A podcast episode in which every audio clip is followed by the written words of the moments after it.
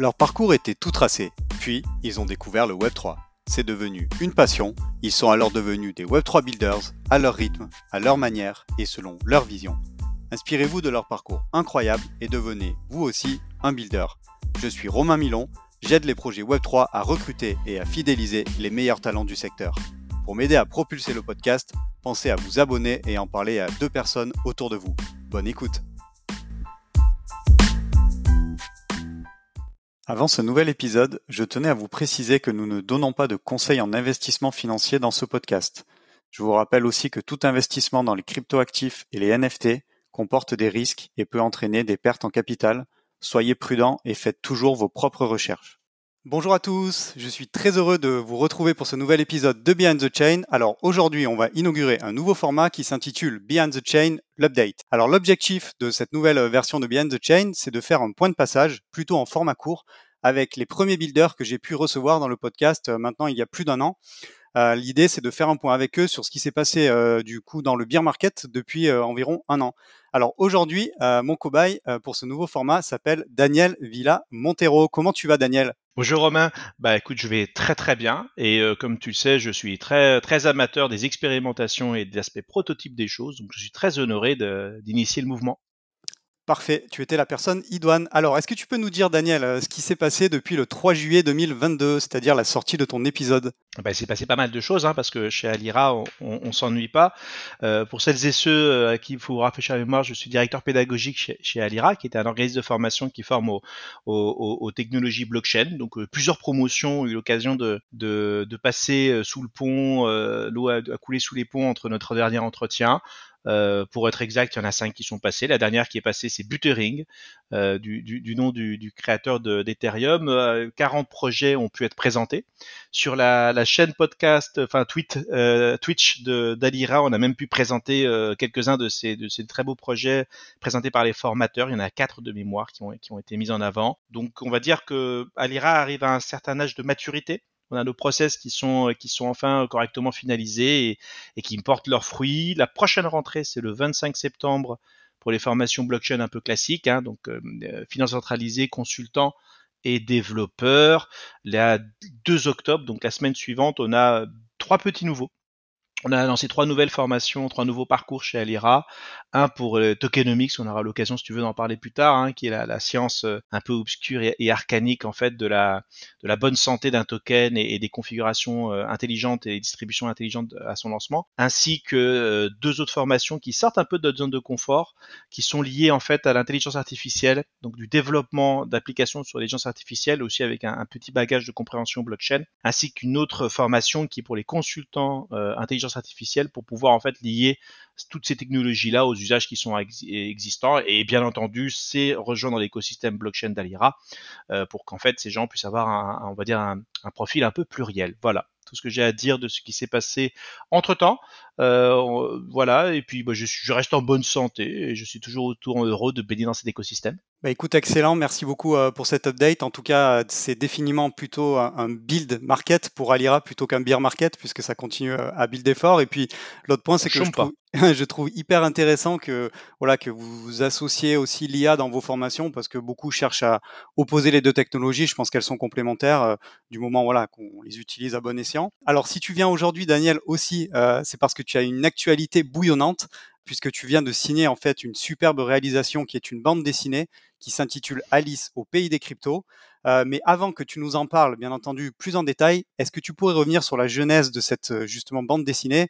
Et on parlait notamment en intro du podcast, voilà, de la fameuse étude Bitstamp qui a été pour toi finalement euh, le révélateur et peut-être même l'élément déclencheur de, bah, de cette bande dessinée? Ouais, en fait, effectivement, l'étude de, de Bitstamp, les liens seront en description du podcast, euh, qui date de, de, de 2022, hein, donc de l'année dernière, avec d'autres petits éléments qu'on aura l'occasion de parcourir.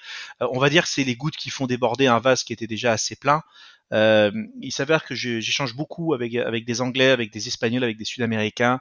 J'ai fait mon lycée dans un des, des, plus beaux lycées de France, qui est le lycée international de Saint-Germain-en-Laye. Et en fait, toutes les toutes les, communautés européennes euh, étaient mélangées dans les classes. On avait même une section japonaise, c'est pour te dire, et les, les sections américaines aussi. Donc en fait, la majorité de mes potes de lycée ne sont pas français. Euh, et souvent d'entre eux sont, sont retournés euh, au pays ou restent en contact étroit avec leur pays d'origine. Moi-même, je reste en contact étroit euh, avec, avec les, les Espagnols, hein, parce que je suis origine de Madrid. Et en fait, j'ai très rapidement noté un, un écart assez effrayant euh, quand on habite dans le pays des Lumières, entre la, manière avec laquelle on aborde la blockchain, la montre cryptographique et même l'IA dans beaucoup de pays européens, dans, les autres pays tout simplement, euh, et comment on l'aborde en France.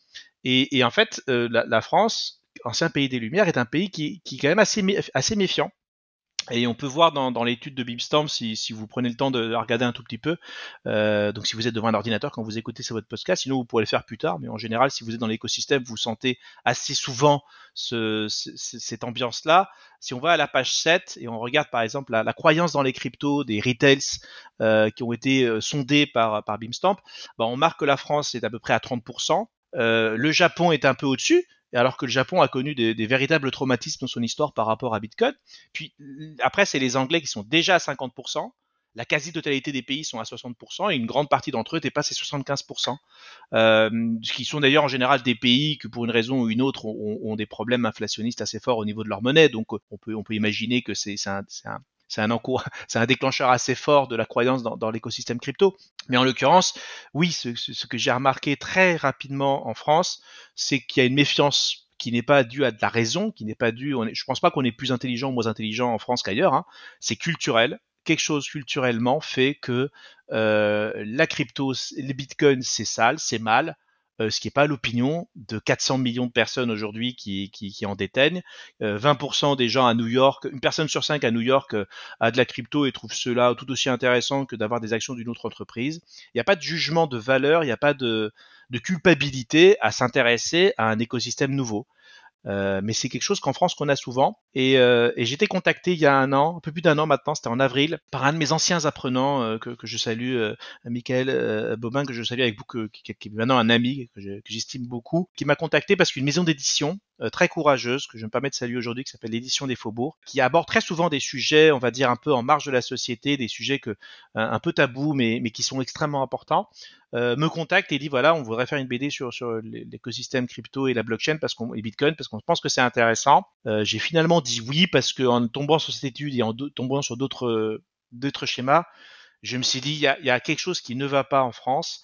On laisse les gens vivre dans un mirage d'inquiétude qui n'est pas partagé par le reste de la planète, hein, je continue à le dire. Et il fallait que, que je trouve le bon médium pour, pour m'adresser à, ces personnes-là, pour leur expliquer en fait euh, quels sont les enjeux, de quoi on parle, quel, est, le, quel est le sujet. Et parce que en fait, on, est, on vit tous dans des, euh, des quotidiens extrêmement compliqués, extrêmement... Euh, enfin, des métro boulot dodo, et, et que apprendre est parfois quelque chose de fastidieux bah, euh, j'ai décidé de me baser sur un concept qui est beaucoup plus simple, c'est que tout le monde aime les histoires.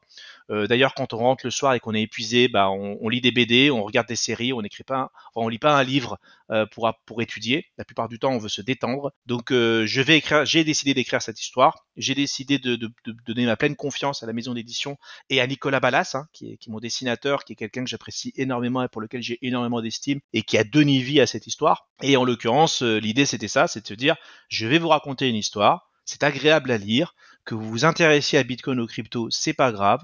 Et, euh, voilà. Et, euh, et bah voilà, ça va sortir le 6 octobre. Je l'ai annoncé hier dans les réseaux sociaux, tu aurais dû me voir, Romain, j'en avais les larmes aux yeux. Je l'ai dans les mains actuellement, c'est pour moi euh, l'accomplissement.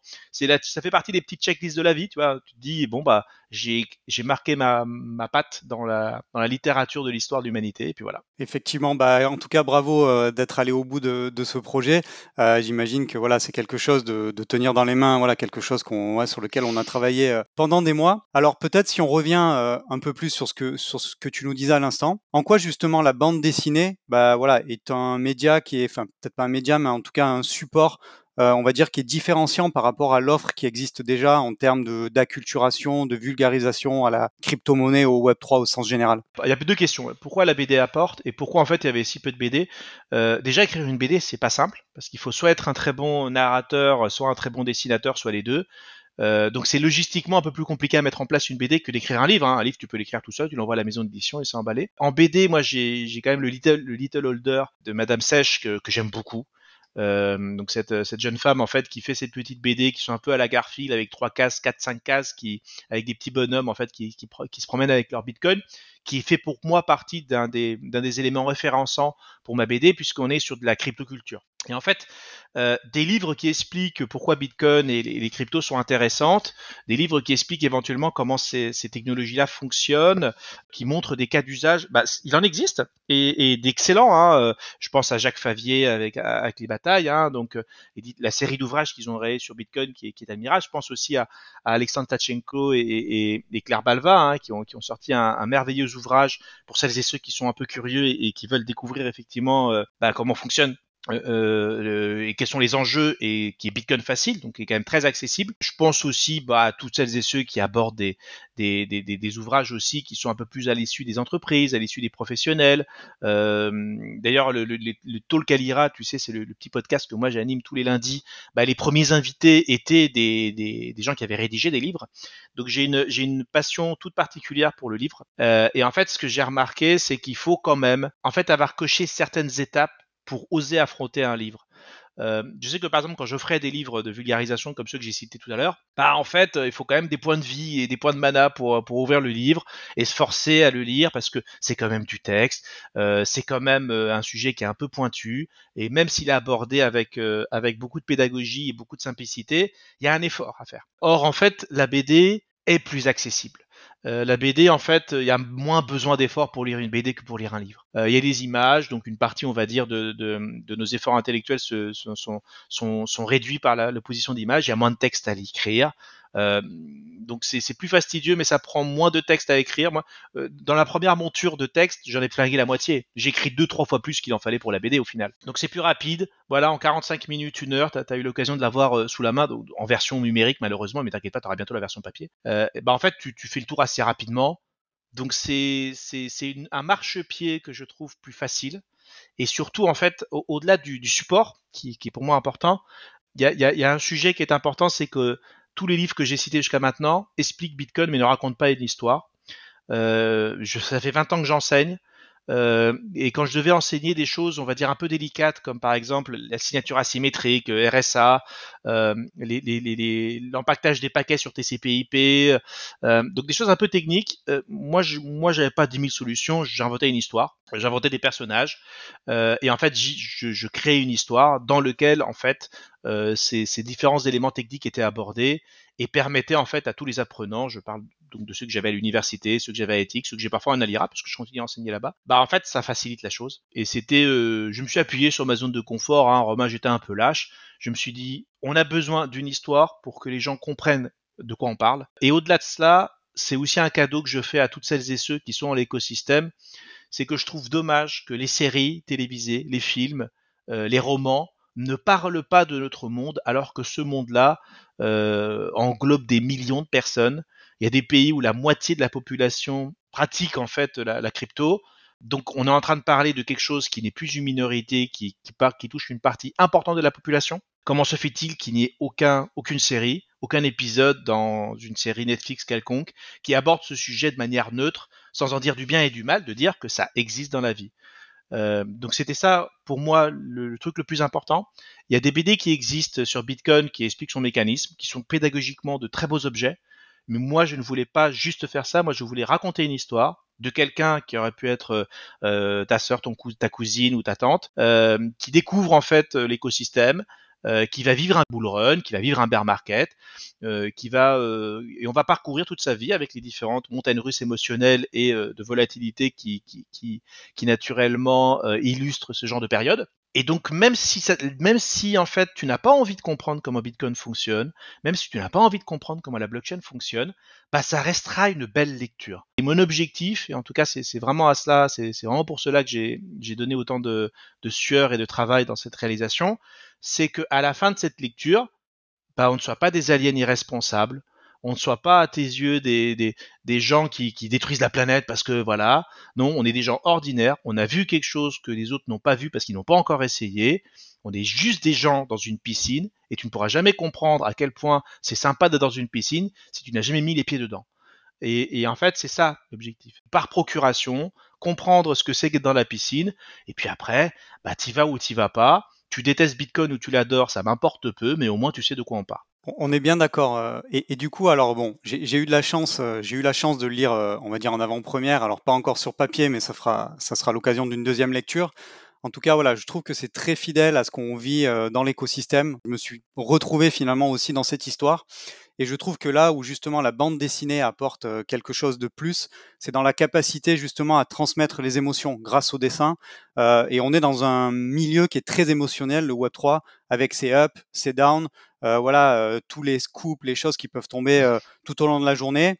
Et donc, on voit aussi à travers, bah, voilà, le personnage principal, le sentiment de tout maîtriser, puis finalement la peur de tout perdre. Je veux pas trop en dire non plus pour spoil, mais voilà, on voit les idéaux qu'on défend, parfois avec virulence, les conceptions sociétales aussi qui s'affrontent, voilà, entre ce qu'on pourrait qualifier l'ancien monde, le nouveau monde. Donc, je trouve en tout cas que c'est une très belle réussite vis-à-vis de on va dire, cette représentation de la réalité du Web3 et ce côté émotionnel qui, euh, je trouve, est très bien représenté euh, en tout cas dans la, dans la bande dessinée. Oui, bah, c'est vraiment l'objectif. Euh, on en a parlé tout à l'heure comment, comment en fait on, découvre l'horreur de la guerre euh, ou l'horreur ou, la beauté de certaines choses? Bah on en fait des films. Tu vois un film de rire, tu vois l'horreur de la guerre. Tu vois un film d'amour, tu vois la, beauté de l'amour. On n'apprend pas la beauté de l'amour en faisant des cours euh, d'éducation sexuelle et en ayant un journaliste qui va vous parler de phéromones. On ne comprend pas ce que c'est que la guerre en écoutant BHL et en voyant un manuel comment fonctionne un fusil on fait un film qui raconte une histoire. Et après, éventuellement, si on veut aller plus loin et de comprendre comment ces, ces choses-là, euh, très fortes en émotion et fonctionnent, bah après, il y a d'autres ouvrages qui expliquent très très bien comment tout ça fonctionne. Et donc pour moi, ça c'est vraiment l'important, c'est de rappeler que c'est une histoire euh, pour humains. Euh, que c'est une histoire humaine, que c'est une aventure humaine. Et au-delà de cela, euh, tu sais, on a, plus de 1000 apprenants qui, qui ont passé par, euh, par, par l'IRA. Certains ont été certifiés, d'autres non. Mais en tout cas, ils ont tous parfois posé cette question qui était de dire, voilà, mon cousin, mon beau-frère, mes parents, ma compagne ou éventuellement mes enfants quand ils sont un peu grands, bah en fait, ils aimeraient bien la petite brochure qui explique ce que c'est que Bitcoin, la blockchain, le Web3, les NFT et tout ça. Et c'est pas évident. La réponse n'est pas simple. Il n'y a pas une brochure qui t'explique vaguement ces choses là de manière assez efficace. Euh, tu as des, tu peux écouter des podcasts, hein, tu as des, chaînes YouTube qui sont très vulgarisantes, c'est ça c'est vrai, mais t'as pas un, marchepied niveau 1. Et c'était ça le but, c'est qu'en fait dans les sapins de Noël, on retrouve cet ouvrage-là, et si à un moment donné, un membre de ta famille, un humain, quelqu'un, tu as envie de lui dire, bah voilà, euh, tu sais, je t'en parle souvent, euh, ça fait partie un peu de ma vie, beaucoup ou moyennement, hein, parce que pas tout le monde est obligé de vivre dans cet écosystème, hein, ça peut juste être un passe-temps. Ça, c'est l'histoire de quelqu'un mon histoire à moi est à peu près similaire, plus ou moins. Hein. Euh, donc voilà. Et d'un autre côté, ce qui est intéressant, c'est pour revenir sur cet aspect euh, cryptoculture, celles et ceux qui sont dans l'écosystème ont fait des, retours très similaires aux tiens, bah c'est qu'en fait, merde, c'est une BD qui parle de nous. Euh, donc tu vois, t'es es super content. C'est comme par exemple si tu es un, passionné de planche à voile, et bah t'as un film de planche à voile, bah t'es content parce qu'on parle de ta passion et, et on ne juge pas celles et ceux qui font de la planche à voile ils font de la planche à voile et ce sont des gens heureux euh, avec des colères, des joies, euh, des peurs et des certitudes. Et ce ne sont pas des gens qui, qui, qui ont même des, des, orientations politiques particulières ou un code génétique différent ou une éducation qui font que oui ou non ils sont euh, euh ils peuvent contracter cette maladie plus ou moins qu'un autre. C'est un, un effet de société.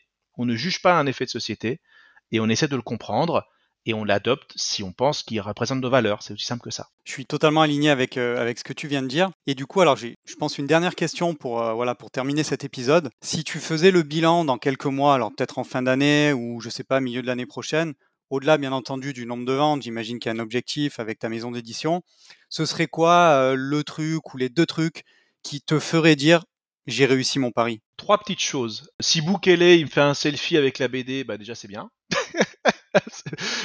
ça, c'est une blagounette que j'ai avec certains de mes amis. Lina Sèche, qui, qui, fait les BD, elle a offert une de ses peluches, qui est un de ses produits dérivés, le petit holder, à Boukele il y a pas longtemps. Et je me suis dit, bon sang, si je peux lui donner en main propre, parce qu'il y a quand même euh, un chapitre entier qui, qui, traite, qui traite du Salvador, où je suis pas forcément tendre avec Boukele, hein, il y a quand même un aspect très critique par rapport à, au Chivo Wallet et, tout ça. Bah si en fait il y a ça et, que des, grandes personnes de ce monde euh, reconnaissent effectivement que, que c'est un aspect de la culture euh, qui est intéressant bah voilà, ça me fera quand même sourire. Bon, ça c'est c'est un, un peu un fantasme. Il y a deux autres choses plus sérieuses, très très au-delà du, du côté de de, de, ça, c'est que un, bah ça se retrouve dans les sapins de Noël, pas pour une raison financière, mais parce que je pense que c'est une culture extrêmement intéressante qui mérite à être euh, survolée et je reprécise que le but de la bande dessinée, enfin de ma bande dessinée, celle de, euh, de Nicolas Ballas avec moi, c'est qu'on survole ce monde-là et qu'on s'en fasse une idée, voilà, et que ça ouvre des portes et qu'en fait tout simplement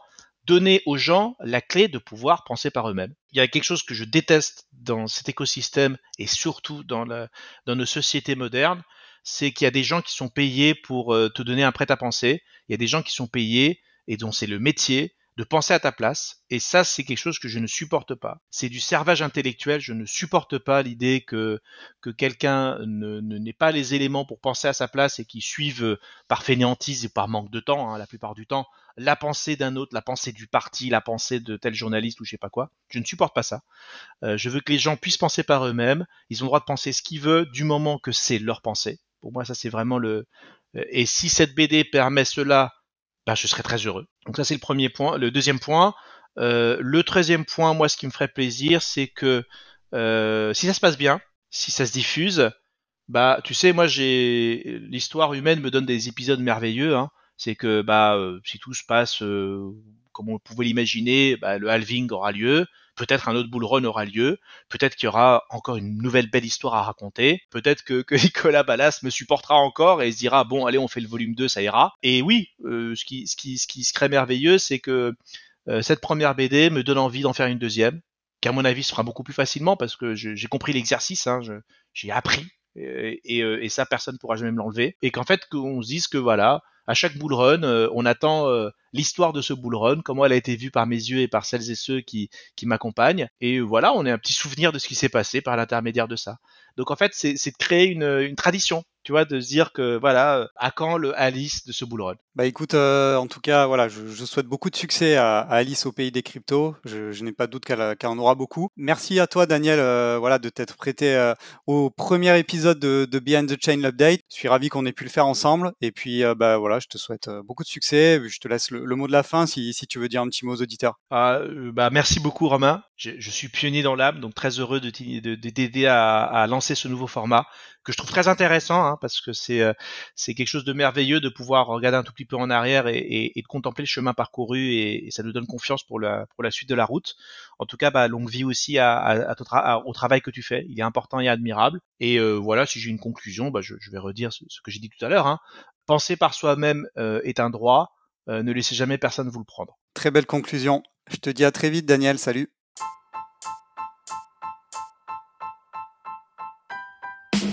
Merci d'avoir écouté cet épisode jusqu'au bout. Pour m'aider à propulser ce podcast, je vous invite à me laisser la meilleure note possible ainsi qu'un commentaire sympa. À très vite pour découvrir un nouveau talent du Web3.